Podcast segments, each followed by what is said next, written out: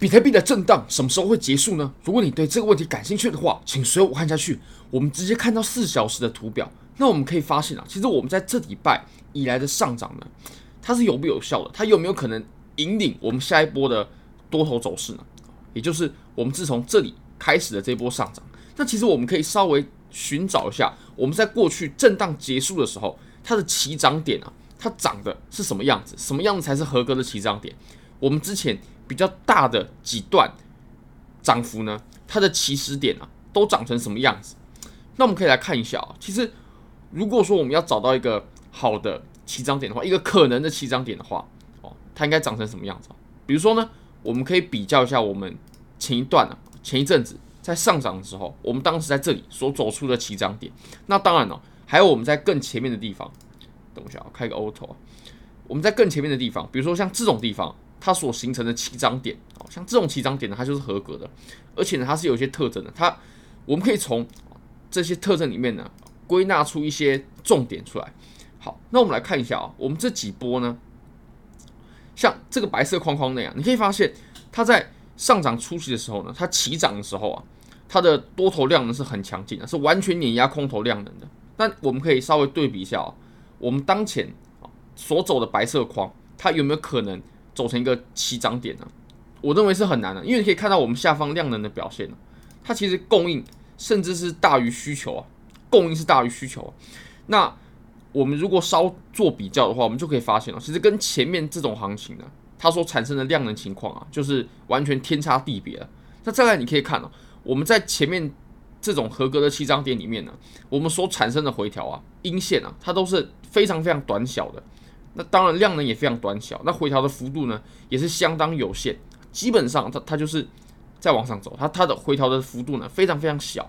那你可以看到我们在这个地方啊，它回调的幅度其实已经占它上涨比例的很大一部分了。那这个其实就是不合格的。那再来它下跌的时候呢，阴线也是有放出量能。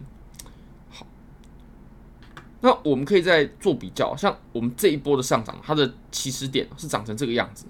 好，那我们再。往回看啊，像我在这个地方呢，其实我们呢、虽然说价位不一样啊，时间不一样，但是我们可以总结出几乎是一模一样的行为，也就是，诶，它回调的时候非常小，量能非常小，然后幅度也非常小，那几乎呢没有什么产生太大的回调，并没有，然后多头呢是完全碾压式的，然后需求呢表现非常的连续，它并不是断断续续的。那你可以看我们现在现在的。走的行情，它其实就是断断续续的，它的需求呢，走的就是断断续续的。那其实跟我们前面的起涨点就不一样，所以我认为我们在这个地方是没有形成我们下一波起涨的这种结构的。或许我们还要再等待下个礼拜才有机会，因为我们今天呢也走到星期四，然后它还没有走出一个比较好的多头结构。那你可以看我们在更早，也就是我们这轮小牛开启的时候呢，我们当时走的是什么行情呢？这一段。基本上，虽然说呃时间点位不一样，但是我们几乎可以总结出一模一样的规则。那我们如果说我们再回到我们当前的行情的话呢，我会认为啊，我们或许呢要到啊在震荡到下个礼拜之后呢才会产生机会。这个礼拜或许机会就已经没有了，顶多就震荡机会。但我们频道呢是不太做震荡的。好。